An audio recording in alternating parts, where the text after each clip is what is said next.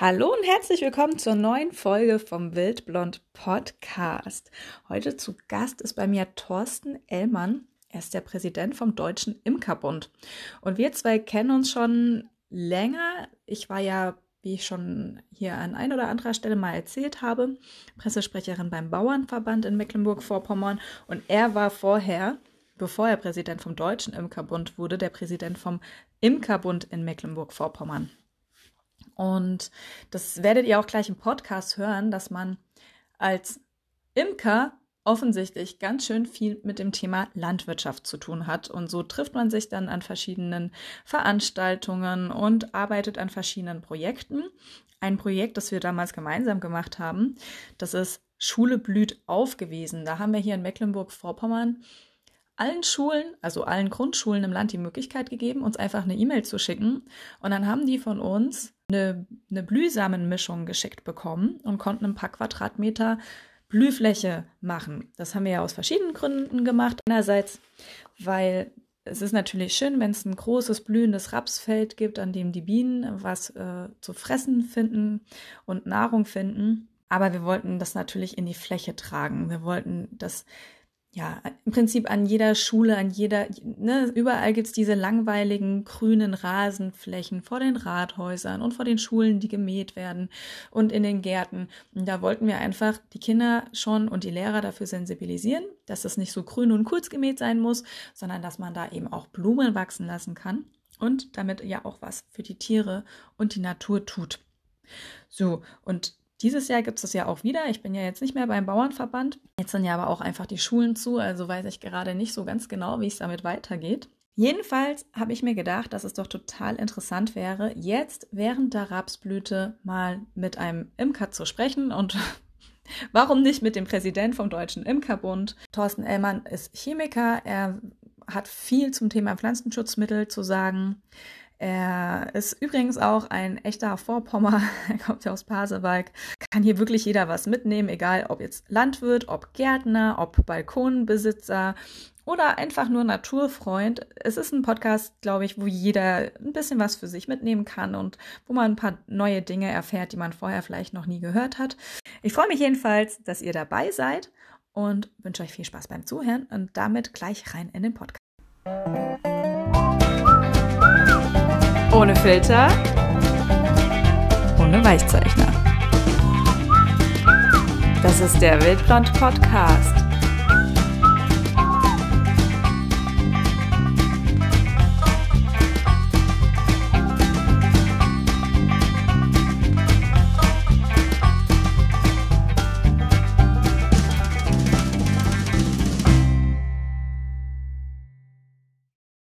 Herzlich willkommen, Thorsten. Schön, dass du im Podcast bist. Ja, hallo. Also, bei mir heute zu Gast ist Thorsten Ellmann. Er ist der Präsident vom Deutschen Imkerbund. Ähm, um das mal so ein bisschen aufzuzeigen, ihr habt 19 Landesverbände oder 19 Verbände, die bei euch organisiert sind und über 142.000 Mitglieder. Erzähl doch mal so ein bisschen, wie dein Leben so ist als Oberbiene von so einem Verband. Ja, schon aufregend. Also äh, es ist ja ein bisschen was anderes, wenn man nur im Land Mecklenburg-Vorpommern rumfährt als Landesvorsitzender.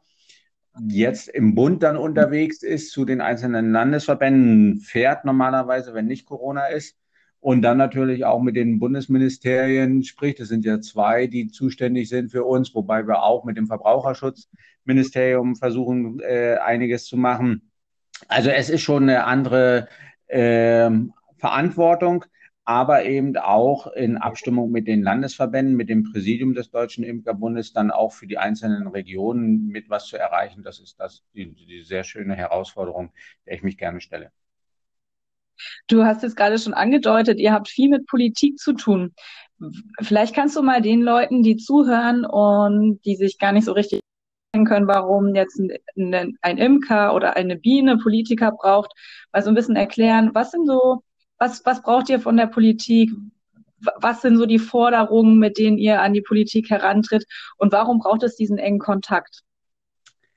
Naja, es sind ja viele Entscheidungen, die im Umweltrecht, im, in der, auch in der Landwirtschaft und auch in der Gestaltung von Städten und Gemeinden äh, die Insekten und vor allem auch die Honigbienen dann betreffen. Und hier ist es wichtig, dass man immer wieder den Fokus darauf legt, äh, dass die Honigbiene nicht vergessen wird, dass die Insekten nicht vergessen werden bei der Gestaltung zum Beispiel von Marktplätzen, zur, bei der Gestaltung von Straßen. Wir versiegeln täglich 70 Hektar neu in Deutschland, aber was entsiegeln wir eigentlich? Und hier sind wir diejenigen, die immer den Wert darauf legen, hier achtet darauf.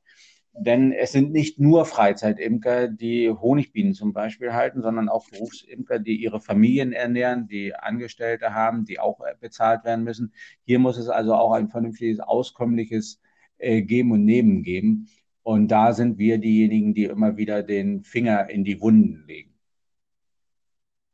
Ihr seht euch also als ein Teil der Naturschutzszene oder seht ihr euch mehr als Teil der Naturnutzer, wie zum Beispiel Jäger, die ja die Natur nutzen oder Landwirte, die die Natur nutzen oder darf man eigentlich gar nicht diese Trennung da ziehen? Wir sagen einfach Schutz durch Nutzung.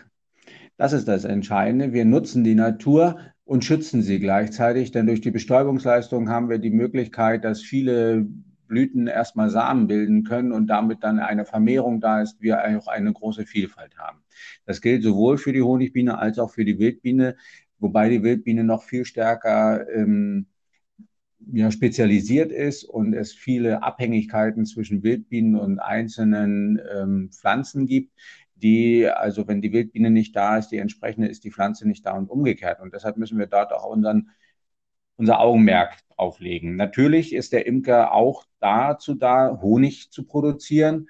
Dann äh, den Nektar, den die Bienen sammeln, die wandeln sie ja um in Honig und Honig ist ein sehr beliebtes Lebensmittel in Deutschland. Vielleicht kannst du oder ich würde gerne nochmal auf den Punkt gerade, den du angesprochen mhm. hast, äh, zwischen Wildbiene und Honigbiene zurückkommen, mhm. bevor wir uns mal nochmal dem leckeren Thema Honig widmen. Mhm. Ähm, die Wildbiene und die Honigbiene, ich finde, das merkt man jetzt immer öfter so in der politischen und in der gesellschaftlichen Landschaft, dass die so gegeneinander ausgespielt werden. Ne? Also eine Zeit lang war es ja so, dass mhm. die Honigbiene so der Freund der Politik war, da, weil, weil damit kann man viele Naturschutzaspekte durchsetzen, ähm, zum Beispiel was Pflanzenschutzmittel oder sowas betrifft. Und jetzt fängt es aber an, so habe ich das beobachtet, dass man die Wildbiene gegen die Honigbiene ausspielt, weil die Honigbiene ist halt ein quasi ein Nutztier. Es ist vom Menschen irgendwie erschaffen oder hochgezüchtet worden, wie man das ja gerne vorwirft. Im Gegensatz zur Wildbiene, die ist natürlich und um die müssen wir uns eigentlich kümmern. Vielleicht ja, könntest du erstmal so ein bisschen was so über die Natur von Honigbienen und Wildbienen sagen und wie du das einschätzt? Ob ich da richtig liege jetzt mit meiner Vermutung? Naja, es ist schon so von der Beobachtung her, dass es zum Anfang äh, die Honigbiene war, äh, die in den Fokus gerückt wurde und äh, man dann gesagt hat, ja, der, den Bienen geht so schlecht und deshalb muss man irgendwie was tun, bis man dann differenzierter betrachtet hat. Und das ist das, was der Deutsche Imkerbund immer gesagt hat. Beachtet das. Äh, es gilt differenziert zu betrachten, wem geht's gut, wem geht's nicht so gut. Und Fakt ist, die Honigbiene wird durch den Imker betreut. Würde sie nicht durch den Imker betreut werden, würde es ihr auch viel schlechter gehen. Und die Wildbiene, die hat an sich keine große Lobby. Und deshalb hat sich auch der Deutsche Imkerbund äh, intensiv jetzt damit auseinandergesetzt. Wir haben im Präsidium ein Mitglied, was sich intensivst um Wildbienen und äh, Bienenweiden für Wildbienen und so weiter beschäftigt. Hier werden wir demnächst auch ein Konzept für zu veröffentlichen. Wir werden einen Stammtisch machen, wo wir auch mit Wildbienen-Experten arbeiten. Das heißt, wir müssen gucken, wie kriegen wir die Lebensräume auch für unsere Wildbestäuberinsekten entsprechend äh, gestaltet, damit sie eine Lebensgrundlage haben. Denn nur beides zusammen äh, bringt uns weiter. Fakt ist aber auch, dass ein Großteil der Nutzpflanzen, die wir haben, durch die Honigbiene bestäubt wird. Die Bestäubungsleistung der Wildbienen sollte man nicht unterschätzen, aber sie ist nicht so massiv äh, wie die der Honigbiene. Und ich möchte auch gar nicht das eine gegen das andere ausspielen. Wir brauchen Lebensräume für Wild- und Honigbienen und da sind wir alle aufgefordert, was zu machen. Erzähl mal so uns ein bisschen was über die Natur der Biene, also der Honigbiene zuerst vielleicht. Mhm. Was, wie lebt die Biene? Was braucht die? Und warum schafft sie es, so ein wichtiger Faktor zu sein für Landwirte, aber auch für Gärtner? Mhm. Naja, die, die Honigbiene ist ja ein staatenbildendes Insekt und sie kommt immer in größeren Mengen vor, überwintert also auch in, in Größenordnung von 5.000 bis 10.000 äh, Bienen in einem Volk und steht natürlich im Frühjahr, wenn wir die Obstblüte haben und so weiter, in größerer Zahl zur Bestäubung zur Verfügung. Äh, das ist eigentlich der größte Vorteil, dass die Anzahl der Individuen sehr hoch ist. Dann bis im Sommer geht es hoch bis 50.000 und noch mehr, die dann für die Bestäubung genutzt werden können. Und äh, wir haben also einen enormen Zuwachs bei der, beim Obst, zum Beispiel bei Äpfeln und Birnen und Kirschen, durch die äh, Honigbienenbestäubung die auch ergänzt werden durch Wildbestäuber. Aber die Honigbiene, das ist nachgewiesen, hat hier den größeren Anteil. Und ähm, dadurch, dass sie eben in der Größenordnung vorkommen, äh, kann man sie dort sehr gut einsetzen. Im Raps zum Beispiel braucht man vier Bienenvölker, um einen Hektar besser zu befliegen, besser zu bestäuben, gleichmäßiger zu bestäuben, äh, gleichmäßige Abreife des äh, Rapses zu haben und eine bessere Ölqualität. Das ist auch nachgewiesen mit Studien und so weiter. Das heißt also, die ähm, Honigbiene als staatenbildendes Insekt in der entsprechenden Volksgröße ist hier schon ein sehr großer wirtschaftlicher Faktor. Man sagt ja auch, ein Bienenvolk hat, erbringt eine Bestäubungsleistung von etwa 2000 Euro. Bei den Honig äh, Wildbienen ist es so, dass das ja vorwiegend Solitärbienen zum Anfang sind, die ähm, ja dann einzeln vorkommen. Bei den Hummeln zum Beispiel ist es so, dass ja dann die Königin nur überwintert, die dann langsam ein Volk aufbaut. Der Vorteil der Hummeln ist wieder, dass sie äh, bei kühleren Temperaturen schon fliegen. Hummeln sind auch besser äh, zum Beispiel für bestimmte Kulturen. Bei Tomaten kann man mit der Honigbiene nicht viel anfangen, mit der Hummel schon, weil sie eben eine ganz andere äh, Rüssel haben, auch von der Bewegung her. Die Tomaten brauchen das anders. Aber die Honigbiene ist auf unsere Kulturpflanzen richtig angepasst und äh, das ist also schon vom Vorteil und auch vom Nutzen der äh, Gärtner und auch der Landwirte. Also so wie ich dich jetzt verstehe, kann man für Honigbienen und Wildbienen dann ja aber im Umkehrschluss ja auch viel tun, wenn man seinen Garten dementsprechend so ein bisschen gestaltet, dass so eine Wildbiene da besser leben kann oder dass auch die Honigbienen, die vielleicht mein Nachbar hält, öfter zu mir kommen. Da kann man ja ne, irgendwie gemeinsam miteinander arbeiten. Was kann ich denn tun, um jetzt Wildbienen und Honigbienen ein, ein schöneres ja, Leben ist, zu machen oder sie zu unterstützen? Ja, also das ist erstmal wichtig, dass wir nicht alles mit, mit Pflastersteinen zumachen und äh, dass wir also eine offene Landschaft brauchen. Wir haben viele Wildbienen, die als äh, im Erdbereich dann nistend sind und deshalb äh, brauchen wir auch offene Flächen, auch in der Feldlandschaft brauchen wir das. Also offene Flächen, dass die sich eingraben können und so weiter. Wir müssen an, aufpassen, dass wir bei den Pflanzen einen Zeitraum von, von April bis September etwa mit Blühpflanzen haben, die offen sind, also keine gefüllten Pflanzen. Die Wildbienen und Honigbienen müssen an die ähm, Staubgefäße rankommen, um dann eben auch eine entsprechende Bestäubung äh, erbringen zu können. Denn der Pollen ist wichtig für die Versorgung der Jungbienen oder des Bienennachwuchses, sowohl bei Solitär als auch bei äh, Honigbienen.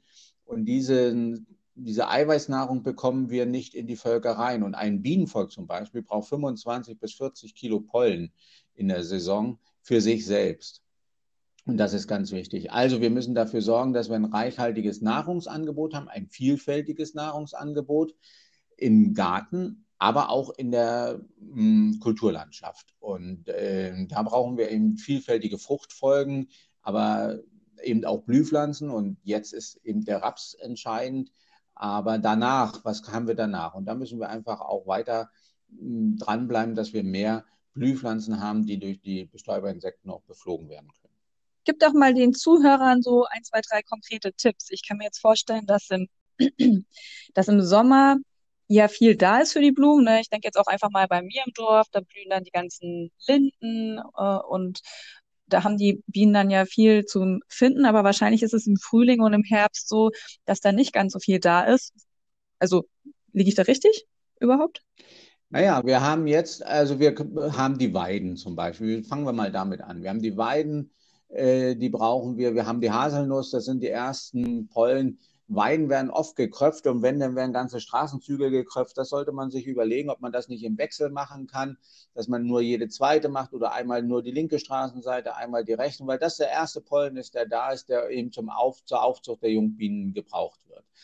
Dann haben wir natürlich die Obstblüte im Frühjahr, die ist auch äh, sehr essentiell eben für die Frühjahrsentwicklung. Dann kommt der Raps. Im Garten äh, kann ich natürlich durch Frühblüher, Krokusse, Tulpen, alles offen, ne? also keine keine geschlossenen äh, Blüten, äh, schon für was, für den Anfangsschub sorgen. Jetzt ist der Löwenzahn dann schon da. Und dann kann man gucken, dass man auch ähm, ja, Küchenkräuter sich zum Beispiel in den Garten stellt. Thymian, Rosmarin, Salbei. Äh, das sind alles ähm, ja, Pflanzen, wo die Bienen sehr, sehr gern hinfliegen, wo sie auch etwas Nahrung dann finden. Äh, Wenn es dann weitergeht im Jahr, dann haben wir, so wie du sagtest, ja die nach dem Raps die Rubinien. Äh, nach den Rubinien kommen dann nachher die Linden und manchmal haben wir dort auch nochmal den Lindentau, also von den Blattläusen den, den Honig. In einigen Regionen ist auch nochmal die Heide. Die, wir haben auch schon Flächen mit durchwachsener Silvi oder eben auch ähm, das Springkraut, was natürlich auch äh, sehr doll honigt aber für die Bienen nicht unbedingt immer das Optimale ist, weil sie dann nachher schon sehr stark abgearbeitet werden. Da ist schon einiges. Aber es reicht einfach nicht. Wir müssen sehen, in der, wir haben 250.000 Hektar Mais im Land. Ähm, da haben wir kein Pollenangebot und so weiter. Und deshalb ist es wichtig, dass wir Blühflächen, Blühstreifen haben. Einjährig, mehrjährig für die Entwicklung der Habitate wären mehrjährige natürlich viel besser. Aber äh, das sind schon zumindest Anfänge, um hier einen gewissen Ausgleich zu schaffen. Im letzten Jahr, da warst du ja noch quasi Imkerchef äh, hier in Mecklenburg-Vorpommern und ich war ja da noch beim Bauernverband in Mecklenburg-Vorpommern und da haben wir ja gemeinsam diese Aktion Schule blüht aufgemacht. Da haben wir Schulen und Kindergärten und so angeboten, dass die sich bei uns melden und dann kriegen die eine, eine Blühmischung und dann haben die die bekommen und dafür das auch angebaut und haben uns Bilder geschickt, wie sich das so entwickelt hat und sowas, wo man halt in so einer, naja, im Kleinen die Schüler schon darauf hinbildet, wie man überhaupt so ein Stück Acker umgräbt oder wie man überhaupt aus einem rasenden Boden macht, auf dem was wachsen kann. Und dass die Kinder dann eben auch beobachten können, dass dann wirklich die Insekten auch auf diese Blühfläche draufgehen. Meine Frage wäre jetzt, kann ich dann, im Supermarkt gibt es ein immer größeres Angebot an Blühflächen und es gibt so viele verschiedene Sorten. Kann ich denn jetzt einfach ohne schlechtes Gewissen jede nehmen oder ist das, muss man da aufpassen, welche Sorte man nimmt? Und, und, und was, was würde ich am besten nehmen, wenn ich in meinem Garten jetzt so eine Blühfläche machen möchte? Ja, es gibt natürlich die unterschiedlichsten Blühmischungen, aber wir sollten immer gucken, wie ist der Blühzeitpunkt. Und äh, ein Blühzeitpunkt August, September äh, wäre dann natürlich optimal. Da haben wir also dann die Jungbienenaufzucht für das nächste Jahr. Und da muss man gucken, wir haben in Mecklenburg-Vorpommern einen Bienenweidekatalog, den gibt es für Baden-Württemberg auch, für andere äh, Länder gibt es Empfehlungen. Ähm, da gibt es also schon einiges, aber wenn ich mir die Zusammensetzung angucke, dann einfach mal gucken, wann sind die Blühzeitpunkte. Es gibt auch Blühmischungen, die immer so nach und nach äh, bestimmte Blühpflanzen drin haben. Das wäre natürlich noch das Beste. Wenn man dann eine Fläche im Garten hat, eine Ecke lässt man mal so ein klein bisschen unaufgeräumt, damit äh, sich was entwickeln kann. Und auf einer Seite macht man dann eine Blühfläche und schon äh, hat man dann ähm, nicht nur für sein Gewissen was getan, sondern eben auch für die Insekten. Und ähm, da einfach gucken, welche Stoffe sind drin oder welche Saaten sind drin. Ähm, vielleicht ein bisschen gucken bei Natternkopf und so weiter, also wo Pyrrolizidinalkaloide äh, entstehen, da sollte man sich zurückhalten, weil das ist äh, nicht gut, wenn sowas noch in Honig kommt oder so. Äh, das, das, da sollte man also vorsichtig sein. Jetzt haben wir viel über die eigenen Gärten gesprochen, was wir dort machen können für die Bienen, dass wir ein bisschen Löwenzahn stehen lassen oder dass wir die Frühjahrsblühe ähm, im Garten anpflanzen. Oder die Kräuter, die Küchenkräuter, das fand ich auch ein sehr schönes Bild. Jetzt lenken wir mal den Blick so ein bisschen Richtung Landwirtschaft. Du hast ja gerade schon angedeutet, dass der Raps für die Biene eine große Rolle spielt und für euch Imker, aber gleichzeitig die Biene ja auch für den Raps eine große Rolle spielt. Und wenn wir in die Landwirtschaft gucken, dann kommen wir immer in dieses Spannungsfeld zwischen Landwirtschaft und Pflanzenschutzmitteln. Pflanzenschutzmittel richtig angewendet dürfen keine negativen Auswirkungen für die äh, Bienen haben und getestet werden ja auch Mauerbienen und Hummeln. Ähm, wenn die gute fachliche Praxis eingehalten wird, wenn alles eingehalten wird, so wie die Anwendungsbestimmungen und die Zulassungsbestimmungen sind, dürfte es keine Probleme geben. Auch keine Rückstandsproblematik. Das äh, müsste sich eigentlich ausschließen. So, und jetzt, das ist eben der Punkt, was passiert eigentlich draußen? Und ich gehe grundsätzlich davon aus, dass unsere Landwirte verantwortungsbewusst arbeiten mit den Pflanzenschutzmitteln, dass sie also auch äh, nichts machen, was äh, nicht erlaubt ist. Fakt ist, dass wenn Pflanzenschutzmaßnahmen notwendig sind und das vielleicht zu einem frühen Zeitpunkt, wo Bienenflugwetter ist und so weiter, dann muss man sich nach der B-Klassifizierung richten. Äh, das ist klar. Und wenn dann B4-Mittel ausgebracht werden dürfen, dann sollte man mit den Imkern, die an den Flächen stehen, äh, reden und sagen, Mensch, äh, ich habe das ist eine notwendige Pflanzenschutzmaßnahme. Wie können wir da zusammenkommen? Kannst du die Völker mal morgens oder abends zumachen oder wie, wie funktioniert das? Also im Gespräch miteinander eine Lösung finden, dass sowohl die Bienen geschützt sind und aber auch äh, der Pflanzenschutz möglich ist und damit dann eben auch eine ertragsreiche Landwirtschaft möglich ist. Denn äh, ein Landwirt muss ja auch verdienen mit dem, was er macht. Das ist jetzt wahrscheinlich für viele Zuhörer dann doch eine überraschende Antwort, denn wenn man viele Imker so hört, dann ist für die der Pflanzenschutz eigentlich so das Böse schlechthin, oder? Naja, nun muss man doch einfach gucken, unser Thema ist, das war es hier im Land, Pflanzenschutz, Bienenschutz, Produktschutz. Und das ist im Bund genauso.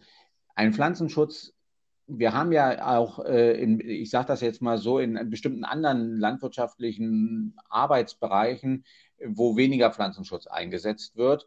Und wir sehen, dass dort eben auch andere Erträge sind und dass dort eben auch eine andere Entwicklung ist. Und wir müssen doch realist sein und sagen, wenn wir eine ordnungsgemäße Versorgung haben wollen, wenn wir eine ja, ertragsreiche Landwirtschaft haben wollen, dann muss nach Maßgaben der Zulassung ein Pflanzenschutz auch möglich sein. Und dieser Pflanzenschutz muss auch möglich sein und muss vor allem dann in Absprache mit den äh, Imkern erfolgen, wenn Imker in der Nähe sind.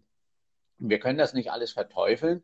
Wir müssen aber trotzdem, und das ist eindeutig die Aufgabe des Deutschen Imkerbundes, wo wir dann eben auch mit der Politik reden, dazu übergehen, dass wir Pflanzenschutzmitteleinsätze weiter reduzieren, wenn es möglich ist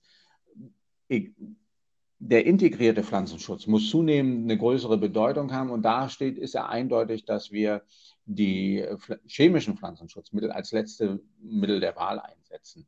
Das heißt also, alles andere muss vorher ausgeschöpft werden. Und das ist das, was wir ja auch sagen, äh, kriegt man durch Fruchtfolgen, kriegt man durch modernste Applikationstechniken, also Digitalisierung und so weiter, das hin, dass man die Pflanzenschutzmittel weiter reduzieren kann und trotzdem ähm, ertragssicher arbeiten kann.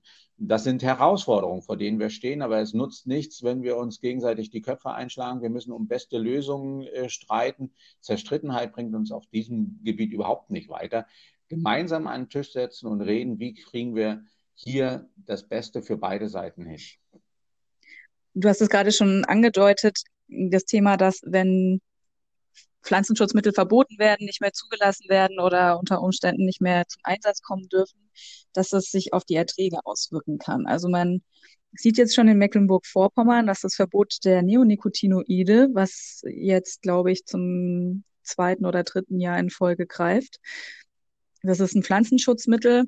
Das nennt man die sogenannte Rapsbalze. Ich erkläre das mal ganz kurz für Menschen, die das, die noch nie was damit zu tun gehabt haben.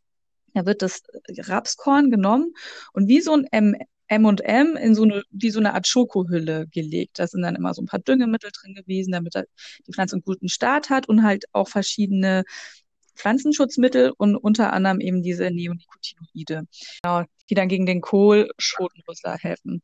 Also gegen verschiedene Käfer sollen die helfen.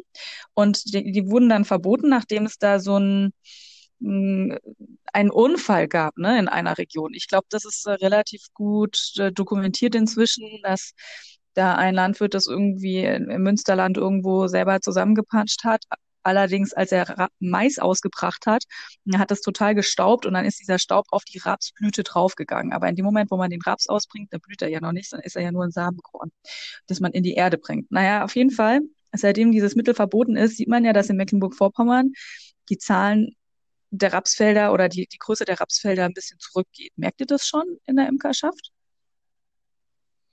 Das werden wir so schnell in der Imkerschaft nicht merken, weil das, was ich vorhin sagte, vier Völker pro Hektar, äh, wäre dann die optimale Sache. Wir haben in Mecklenburg-Vorpommern immer noch 160.000 Hektar Raps. Aber ich denke mal, vom Anblick her sieht man es. Wir hatten 250.000 Hektar, also 90.000 Hektar weniger. Und wenn ich mir den Bundestrend angucke, wir hatten 1,5 Millionen Hektar Raps und haben jetzt noch 800.000, 900.000 Hektar Raps. Das ist schon ein Rückgang, aber der Raps hat, das Problem ist, der Raps hat seine Vorzüglichkeit verloren für die Landwirte. Andererseits brauchen sie ihn als Blattfrucht in der Fruchtfolge. Und hier muss man das, was ich vorhin sagte, gucken, wie kriegt man bessere Lösungen hin, damit der Rapsanbau sich wieder rentiert. Wir haben eine Rapsmühle in Mecklenburg-Vorpommern. Für den Rapsanbau damals ist das gebaut worden und jetzt wird Raps importiert von sonst woher. Äh, das kann es ja dann auch irgendwo nicht sein. Das heißt also, wie kriege ich mit weniger Pflanzenschutzmittel trotzdem eine entsprechende Ertrag gesichert und äh, kann dann auch wirtschaftlich arbeiten. Das muss doch die Herausforderung sein. Und wir können über Neonix denken, wie wir wollen. Sie sind verboten. Punkt. Und jetzt müssen wir einfach gucken, wie kriegen wir das besser hin. Und dass man viermal übers Feld fährt und dann alles bespritzt, kann auch nicht die Lösung sein. Ist aber notwendig, um bestimmte äh, Schadinsekten zu bekämpfen. Also müssen wir uns neue Techniken ausdenken und müssen gucken, was geht. Du spielst jetzt bestimmt. Und, äh, da hatte ich ja. schon. Hm? Ähm, ich, äh, ich staune gerade, dass ein Imkerpräsident äh, ein dermaßen großer Landwirtschaftsexperte sein muss. Es ist sicherlich vielen Menschen in Deutschland auch nicht bewusst, dass dass diese Bereiche so stark ineinander verzahnt sind. Nun ist es aber auch so, das haben wir noch gar nicht erzählt, dass du ja auch aus Mecklenburg-Vorpommern kommst. Du kommst aus Vorpommern, aus der Ecke Pasewalk, oder?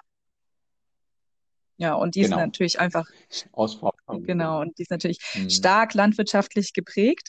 Und ähm, ja, du setzt dich ja auch sehr für die Drop-Leg-Methode ein. Vielleicht kannst du mal einfach erklären, was das ist. Es ist etwas aus der Landwirtschaft, so viel kann ich schon mal verraten.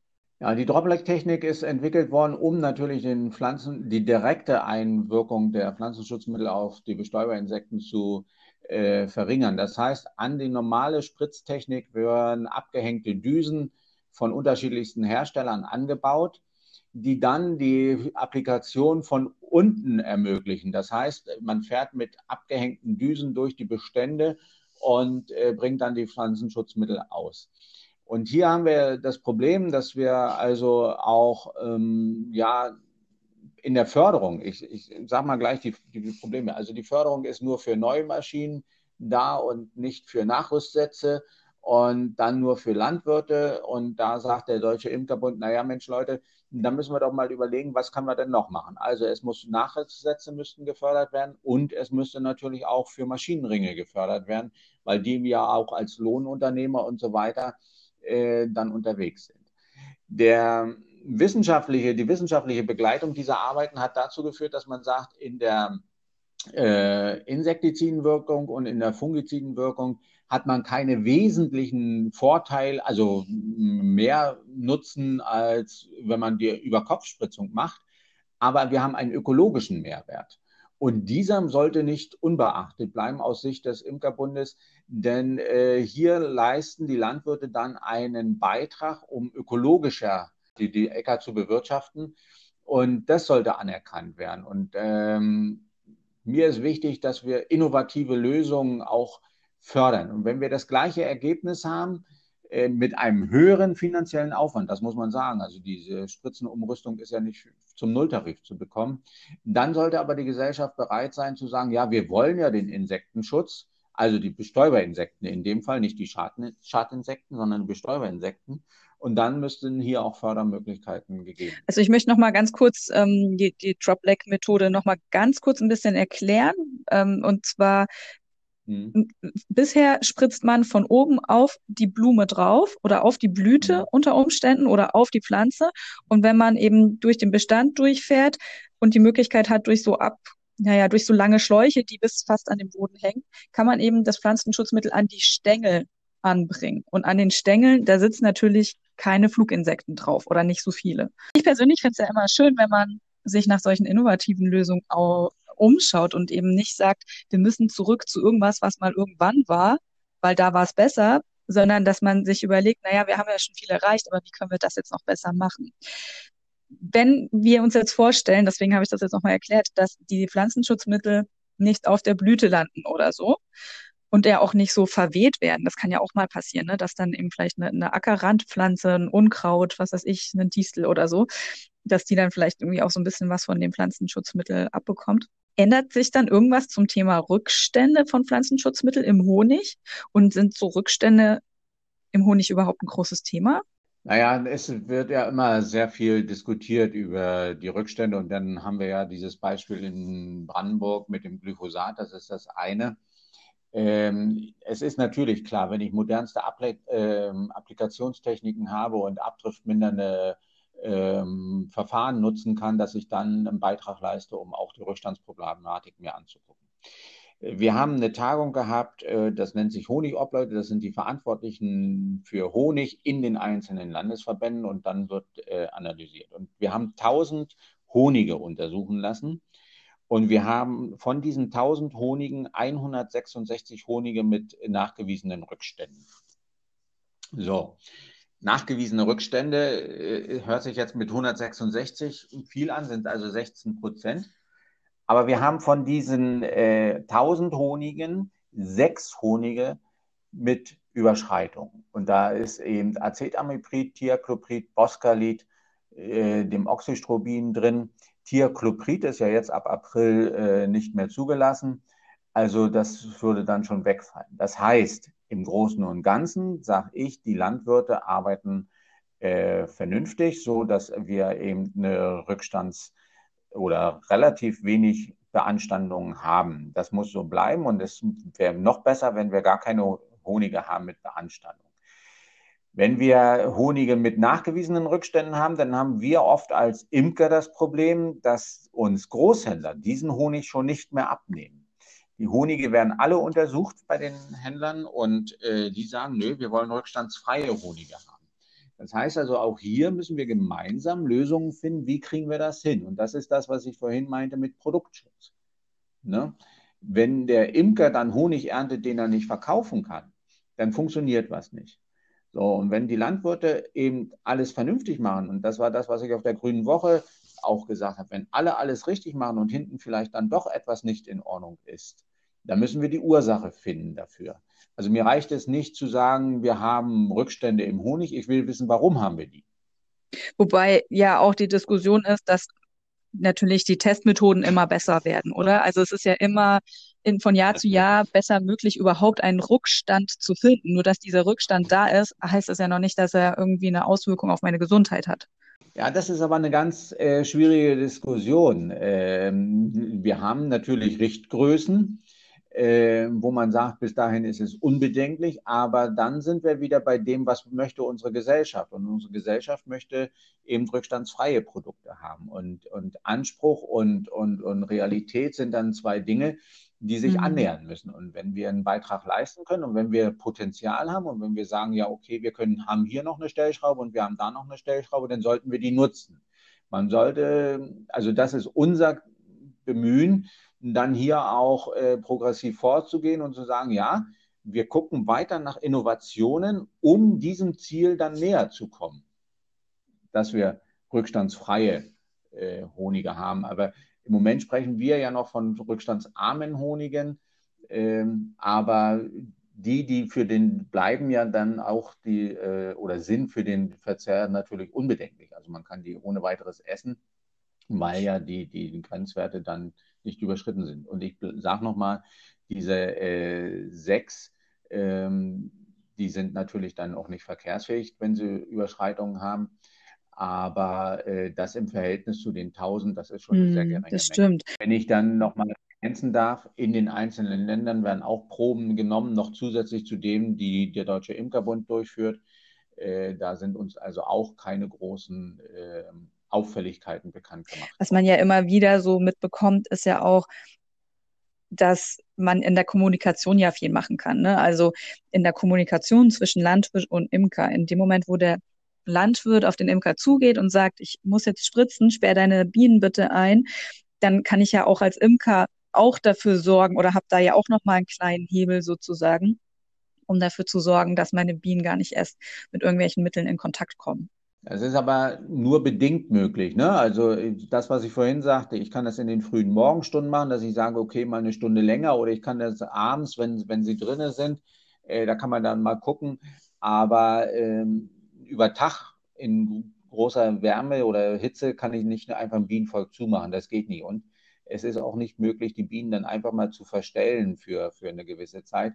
Deshalb ist dieser Austausch mit den Landwirten sehr, sehr wichtig, dass man darüber redet. Und der Landwirt muss durch den Imker natürlich vorher informiert werden, da stehen meine Bienen oder am besten ist, sie sprechen sich vorher ab, da kannst du hinstellen und dann passt das auch. Ne? Das gilt aber genauso für Kleingärten. Ich muss auch im Kleingarten, wenn dort Pflanzenschutzmittel angewendet werden, daran denken, dass ich äh, ja im Nachbarbereich irgendwo vielleicht auch Bienen, Wildbienen oder auch Honigbienen habe. Bienen fliegen äh, 25 Quadratkilometer ab. Äh, also da sollte man dann schon sehr zurückhaltend sein. Fass mal kurz zusammen. Ihr als Deutscher Imkerbund, da kümmert ihr euch darum, dass im öffentlichen Raum, zum Beispiel auf Verkehrsinseln oder wenn irgendwo neu gebaut wird oder so, da, dass ihr die Impulse setzt, dass da vielleicht mal hier oder da eine Blühwiese ist oder vielleicht nicht ganz so oft gemäht wird, damit der Löwenzahn mal hochkommt. Und außerdem hast du auch erklärt, genau. dass ihr euch auch an die Landwirtschaft wendet und auch in der Landwirtschaftspolitik oder in der Umweltschutzpolitik versucht, Fuß zu fassen, indem ihr eben Initiative ergreift für moderne Methoden, zum Beispiel bei den Spritzmitteln und so weiter. Aber ganz natürlich wollt ihr ja auch Menschen dafür begeistern, dass sie Imker werden. Was genau kann man so. denn machen, wenn man Imker werden möchte? Wo wende ich mich da hin? Am besten guckt man, äh, dass man einen örtlichen Imkerverein findet äh, oder man sucht sich dann einen Paten und meine Empfehlung ist immer mindestens ein Jahr mit jemandem mitgehen und das Bienenjahr live erleben und dann für sich entscheiden, ja, ist was für mich oder ist nichts für mich. Nur einfach sich Bienen besorgen, äh, einen Kasten äh, hinstellen in den Garten und sagen, so jetzt tue ich was für den Umweltschutz, bringt uns überhaupt nicht weiter. Äh, Bienen sind Lebewesen, da haben wir eine Verantwortung, die müssen wir gesund erhalten und wir, wenn wir das nicht können und nicht wissen, wie es funktioniert, dann gefährden wir eben auch andere. Das geht so nicht. Also meine dringende Empfehlung ist, wer sich mit dem Gedanken äh, beschäftigt, Bienen zu halten, sollte sich überlegen, wo will ich sie hinstellen. Dann muss ich mir angucken, was habe ich an Trachtmöglichkeiten. Und das Zweite ist, ich suche mir einen erfahrenen Imker aus, einen Imkerverein, äh, oder so und äh, versucht dann mit dem vor Ort äh, ja ein Bienenjahr komplett zu arbeiten, um einschätzen zu können, habe ich die Zeit, habe ich die Kraft, habe ich den Platz, denn man darf eins nicht vergessen, es gibt es nicht zum Nulltarif. Das kostet alles Geld. Und nur um dann mal zu sagen, ja, ich stelle mir mal Bienen hin und habe dann was für die Umwelt getan. Wie lange imkerst du eigentlich selbst schon? Ja, das finde ich ja interessant, dass du das erzählst, dass man da ein Lehrjahr sozusagen machen soll, um mit, mit einem anderen Imker mitzulaufen. Ich kenne das ja selber von der Jagd und ich weiß das auch von den Anglern, dass es besser ist. Und immerhin, wir reden ja auch um die Nutzung von der Natur. Da macht es sicherlich schon Sinn, dass man aus der Praxis lernen kann von einem Praktiker und eben nicht nur aus einem Lehrbuch, oder? Genau so ist es. Also äh, auch Lehrbücher sind, gibt es unterschiedliche und unterschiedlichste Meinungen dazu. Und besser ist, wenn man vor Ort äh, sich das anguckt, vor allen Dingen dann auch ähm, Kontakte aufbaut, weil man ja doch öfter mal Fragen hat, das sieht so aus, das sieht so aus. Äh, das kriege ich alles mit dem Internet oder mit Büchern nicht hin. Dazu brauche ich unbedingt äh, auch die Leute vor, vor Ort. Das ist so. Hm. Also seit 1975. Also schon wirklich lange und du kennst dann ja wohl die Imkerei sogar in zwei verschiedenen Staaten. Genau, das ist so. Äh, ich habe also als kleiner Junge schon mit meinem Vater angefangen zu imkern und bin da viel mitgefahren und auch mit anderen aus den Vereinen äh, bin ich mitgefahren, um das zu lernen. Dann habe ich natürlich ein bisschen Pause gemacht während des Studiums und äh, Familiengründung und so weiter und imkere dann aber auch schon seit 2007 wieder. Ja. Du hast ja Chemie studiert und ähm, so viel kann ich ja vielleicht verraten, dass du mit deiner Frau eine Apotheke hast ähm, und deswegen dich ja vielleicht auch mit solchen Themen wie Pflanzenschutzmitteln oder so, dass dir da nicht so schwer fällt, dich damit auseinanderzusetzen. Äh, aber du hast du jemals drüber nachgedacht, Berufsimker zu werden? Nein, habe ich nicht drüber nachgedacht, äh, weil ich die, die, die Kapazität dafür nicht hätte und jetzt eigentlich auch schon zu alt bin dafür. Ähm, noch eine, eine Imkerei aufzubauen, also eine Berufsimkerei aufzubauen. Ähm, ich mache das sehr gerne als Freizeitbeschäftigung, wobei, wenn die Entwicklung früher eine andere gewesen wäre, wäre das vielleicht eine Alternative gewesen, weil die Imkerei ist faszinierend, ist jeden Tag anders. Ähm, Marketing ist natürlich so ein Problem für mich, das, also das vermarkten können. Das, da muss man, das muss man im Blut haben, das müsste man dann probieren. Aber äh, nein, ernsthaft drüber nachgedacht habe ich nicht. Was ist denn das Allerfaszinierendste an der Imkerei für dich? Davor sitzen und einfach das Ein- und Ausfliegen der Bienen zu beobachten, wie welche mit Wasser ankommen, welche mit Pollen, welche vorne einfach nur stehen und gucken und warten, dass da welche kommen. Also einfach dem Volk nur zuzuschauen. Das ist das Faszinierende. Na, ich finde, das ist doch irgendwie ein ganz schönes Schlusswort an der Stelle. Ich hoffe, dass wir hier nicht das letzte Mal gesprochen haben. Es wird sicherlich irgendwann eine aktuelle Entwicklung oder verschiedene aktuelle Entwicklungen geben, über die wir an anderer Stelle vielleicht einfach nochmal hier beraten können und drüber sprechen können.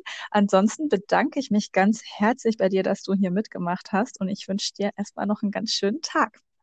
Dankeschön, hat Spaß gemacht. Bis zum nächsten Mal. Gibt es eigentlich Gibt es eigentlich irgendwie so einen speziellen Gruß um, unter Imkern?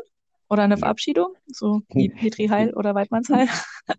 nee, ist mir noch nicht bekannt, aber könnten wir ja mal kreativ werden. also, falls jemand eine Idee hat, schreibt ja. es äh, uns in die Kommentare unter diesem Podcast. Und ich hoffe, euch hat es auch Spaß gemacht. Und bis dahin, bis dann. Tschüss. Tschüss.